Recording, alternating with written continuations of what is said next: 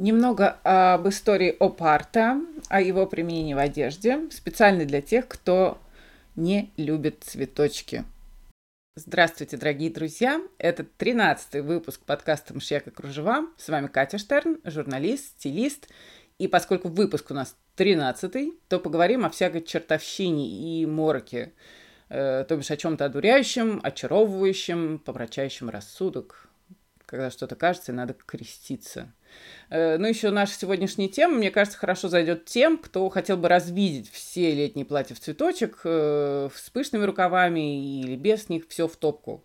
Итак, мы поговорим про оп-арт, э, то бишь принты и объекты, создающие иллюзию движения в глазах смотрящего, сами при этом никуда не движущиеся самое известное имя в истории оп-арта – это Виктор Вазерли э, на французский манер. Э, его настоящее имя я вам повторить не берусь, поскольку Вазерли был венгром, и там сам черт ногу сломит с его именем настоящим. Однако же, к Вазерли мы вернемся немножко позже. А сейчас поговорим о русском, точнее, о советском вкладе в оп-арт.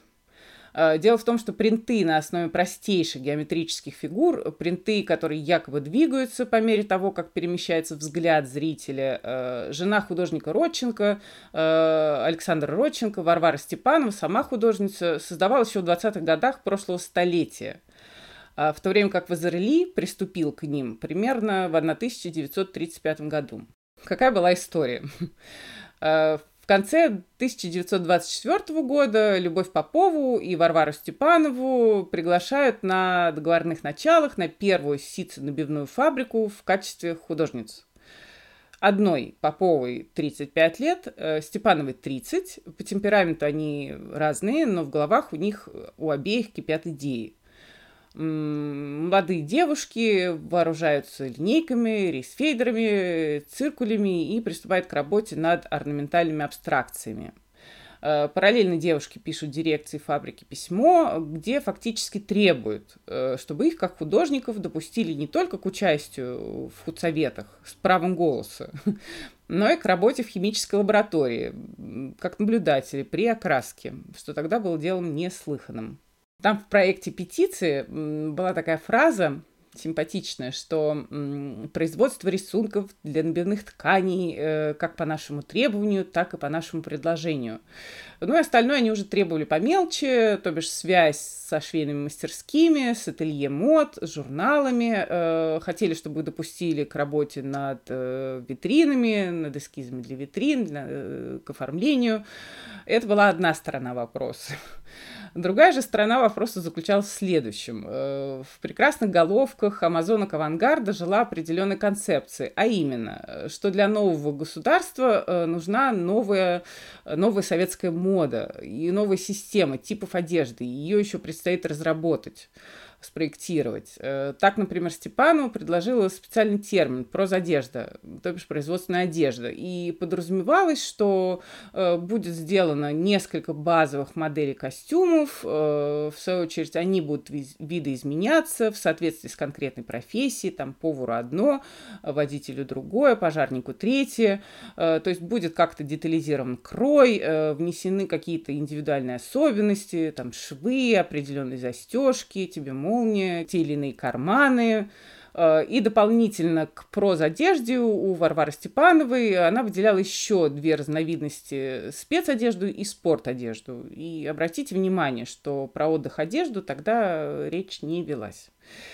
Э, ну и теперь представьте, двух молодых идейных женщин пускают таки на химпроизводство, в химлабораторию и объясняют, что на фабрике, вообще говоря, разруха, красителей нет и не предвидится, и оперировать им придется двумя-тремя, максимум четырьмя э, красками плюс белое.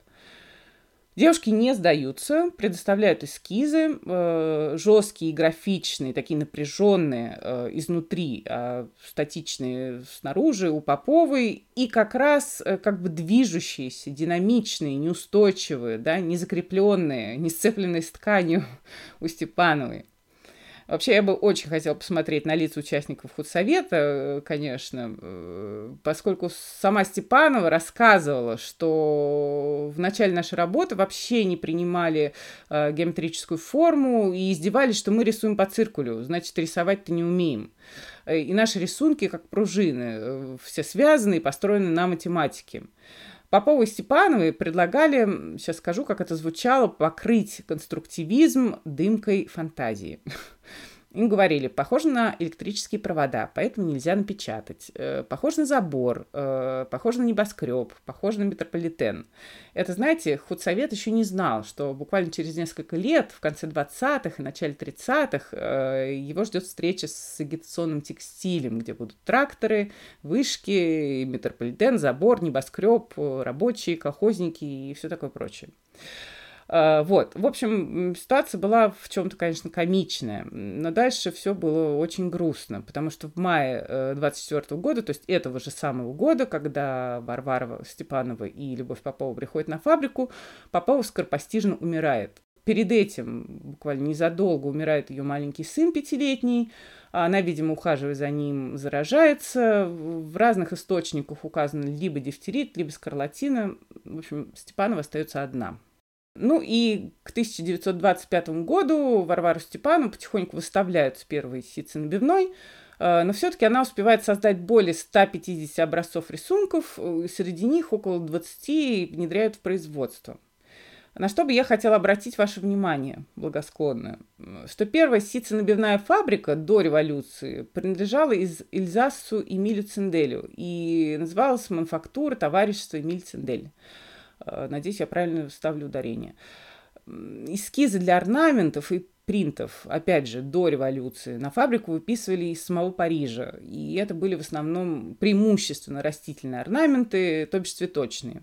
Геометрии же, орнаменты, хотя они и были э, некогда у древних народов священными, защитными, были наполнены различным содержанием, Э, сначала магическим был ромб, э, потом по мере того, как человек все больше узнавал о мире, э, главным стал круг, солнце, Э, у древних славян, например, это был очень распространенный символ. И крест в круге, например, это соединение символа солнца и символа огня. Так вот, к 20 веку геометрические узоры свою сакральность, свой сакральный смысл, вообще говоря, утратили. Да? Ходу были узоры э, узнаваемые, считываемые, э, растительные, зооморфные, антропоморфные, не знаю, пейзажные. И поэтому переход геометрии, да, такой холодноватый, абстрактный, что-то они там циркулями вычерчивают, э, просчитывают. Я думаю, что для работников фабрики, которые еще помнили старые времена, да, совсем недавние, по сути, совсем даже не старые, этот переход должен был для них быть шоком, абсолютным шоком. И если посмотреть совсем уж отстраненно да, на всю эту историю, то введение геометрии в повседневную жизнь а для Степановой и для Поповой геометрические рисунки и крой а, шли в такой плотной связке. Там даже, в принципе, у них линии предполагались силуэтные уже у одежды, такие рубленые, строгие. Все это выглядело как попытка стереть убрать все воспоминания и все отсылки к прошлому и предложить какую-то принципиально иную картинку перед глазами да, стереть, обезличить, э, унифицировать, э, хотя и из лучших побуждений. А, что интересно, что художники вот нового времени, они к цветочкам вообще относились очень плохо, считали их бессмысленными, вредными, в чем-то опасными. Ну, видимо, как отсылку к прошлой царской России, наверное. И художник, художница Лия Райцер, она вовсе призывала к войне с цветами. Да, и все это привело к тому, что в 20-е годы на текстильных фабриках уничтожили вот просто вдумайтесь, более 24 тысяч эскизов цветочных орнаментов уничтожили. Уничтожали члены Ассоциации художников э, революционной России. Да, такая вот была ненависть. К вопросу о геометрии и цветочках. Э, в следующем году э, выходит экранизация, первая, по-моему, отечественная экранизация совершенно прекрасного романа Евгения Заметина «Мы». Он написан в 1920 году, я жду с огромным терпением, честно. Ну и уже по промо-видео видно, что там главенствует такая прямоугольная, сухая, бездушная совсем геометрия, ну, собственно, как оно и должно было быть. Так, переносимся теперь поближе к Виктору Вазарели. Э, видеть работы Степановой э, по тканям он не мог. Э, в тот единственный раз, когда эти работы, работы Степановой вывозили за пределы страны, в 1925 году на международную выставку декоративных искусств и художественных, художественной промышленности, была она в Париже. Так вот, тогда в Азарели он учился еще в медицинской школе в Будапеште, да, и совершенно не собирался стать художником. Он решил это через два года. А, посвятить себя художественной карьере. Еще два года, обучаясь уже в художественной академии, Вазерли получает навыки такого традиционной живописи, традиционного искусства и параллельно, обратите внимание, читает работы Эйнштейна и Бора. А также постепенно приходит к мысли, что наука достигла своих пределов, потолка, можно сказать, и на помощь ей придет э, искусство, ни больше, ни меньше. Также попутно он узнает о существовании отделения школы Баухаус в Будапеште и перебирается на год туда. Э, знакомится с основополагающим принципом школы, что все искусство, все-все-все, искусство, архитектура и ремесла, они базируются на трех фигурах – кубе, прямоугольнике и треугольнике, и все. И знакомится с абстракцией, и уже переезжает в Париж – в 1935 году Вазарели создает работу под названием «Шахматная доска», где уже видны зачатки оп-арта. А, потом он немножко отвлекается на абстракционизм э, в таком более общем смысле. Э, наконец, с 1951 года он окончательно встает на лыжню и уже с нее не сворачивает. И так рождается оп-арт. Что тут важно знать? Если вы посмотрите на работы, например, Пита Мандриана, а заодно на платье Мандриан и Сен-Лорана э, из коллекции «Осень-зима» 1965 года, э, коллекция была создана через 20 почти лет после смерти художника. Э, ну и если вы на, посмотрите как на то, так и на другое, то вы увидите, несомненно, обратите внимание на отсутствие перспективы линейный или какой-то еще, что, собственно, и характеризует работы абстракционистов, а также, э, абстрактных, экспресси... а также абстрактных экспрессионистов, э, которые вытаскивали наружу, собственно, подсознание. Э, тот самый яркий представитель, да, представители расцвета движения, это Полк Ротко художники времен расцвета абстрактного экспрессионизма после Второй мировой. Эм, в Америке тогда царил макартизм, э, существовала художественная цензура, абстрактные полотна было куда безопаснее выставлять, демонстрировать, даже если они несли в себе какой-то политический подтекст. Эм, но это мы отвлекаемся. Итак, э, вышеупомянутые движения перспективу отменили. А представители Опарта ввели ее обратно и получили эффект глубины на абстрактных геометрических фигурах. Эм, и работы по-прежнему с абстрактными фигурами, не несущими в себе абсолютно никакой смысловой нагрузки. То есть перед вами, как зрителем, двухмерная картинка, квадратики, круги, треугольники, искаженные, искаженные таким образом, что картинка то движется на вас, то затягивает вас куда-то внутрь себя, то ползет, то бежит, то переливается, то светится, то идет волнами. Да, вы не в состоянии отличить фигуру от фона, никакого фона там, в общем, и нету. Э, не в состоянии выделить какой-то отдельный фрагмент или узор, да, за который вы могли бы зацепиться. Вам кажется, что э, поймали, а он уже куда-то, не знаю, утек да, и глаз в беспокойстве мечется от одного края к другому, пытаясь как-то зацепиться за что-то, посылает лихорадочные совершенно сигналы в мозг, э, вижу, нет, не вижу, и, в общем, возникает иллюзия движения, да, движение иллюзорное, поскольку это все равно картинка, и она нарисована на плоскости, совершенно на плоской поверхности. Ну и когда еще вы закрываете глаза, то э, картинка долго пульсирует, то ли с другой стороны век, то ли где-то глубоко у вас в мозгу, и вот это и есть вот это наваждение, морок, даже раздражение, тошнота, но и восторг. То есть это такие психоделики от искусства. Э, картин представителей опарта. Тот же Вазарели постепенно вводит свет. Да? Ранее его работы были черно-белыми э, для пущего контраста. А, например, в серии э, Вональ от венгерского линия он использует теплые холодные цвета. И холодные как бы утягивают зрителя в такой бесконечный тоннель. Потом он усложняет формы, там уже серия, называемая гештальт, И вообще представители опарта, они изначально и интересовались, и синтезировали в своем творчестве и геометрию, и физику, и психологию. А сам Базарли, он еще и видел огромное будущее за компьютерами, да, за компьютерной техникой. И, кстати, настоял, будучи уже там взрослым и богатым человеком, чтобы здание Базарли Foundation э, было оборудовано компьютерами. После выставки 1965 года The Responsive Eye э, в Нью-Йорке Опарт получил просто всемирное бешеное признание, а, плюс распространение в таких сферах, как реклама, упаковка, дизайн и, соответственно, одежда. То, что интересует нас больше всего. Опарт использовали э, Пьер Карден, Андре Куреш и дизайнер Руди Гернрайх. Э, про него сейчас мало говорят он немножко подзабыт, а между тем дизайнер очень-очень интересный. И, к слову, если вы будете рассматривать там свежие какие-то коллекции, да, и наткнетесь на то, что называется total print или all over print, э, когда, например, там какой-то комплект в одном принте и колготки в нем же. Э, так вот, знаете, что это как раз придумал Руди Гернрайх в 1966 году, на секундочку. Так вот, Куреш, Карден, Гернрайх, они использовали опарт на упрощенных таких формах 60-х, в конце 80-х Жан-Поль Готье и Семьяки э, использовали опарт на формах уже куда сложнее.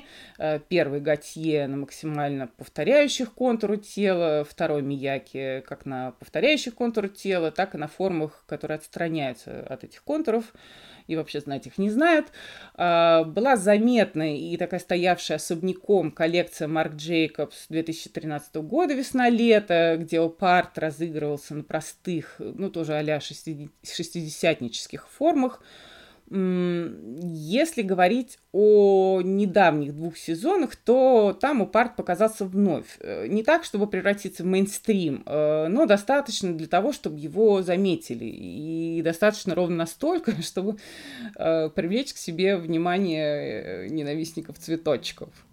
Кстати, о цветочках, что еще хотела добавить. Засада с цветочками была не только у художников революционной России, но, например, все мы знаем такой бренд Маримека, а, в их принтах тоже достаточно много отсылок и влияния Опарта. Так вот, хозяйка бренда э, считала, что цветы для принтов использовать нельзя, потому что они слишком красивые. Не принты, а цветы. И, в общем, низко по отношению к ним для каких-то принтов их задействовать. И одна из дизайнеров просто ослушалась э, владелицу, хозяйку и нарисовала тот самый знаменитый принт с маками.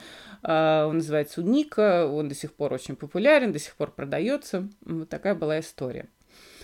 Э, вернемся к свежим последним коллекциям. Что у нас из заметного? Во-первых, поехавшая, уехавшая гусиная лапка Off-White – во-вторых, об игры с сердечками мужской коллекции Марни. Там были поп, не поп, а об игры с сердечками и со значком инь-янь.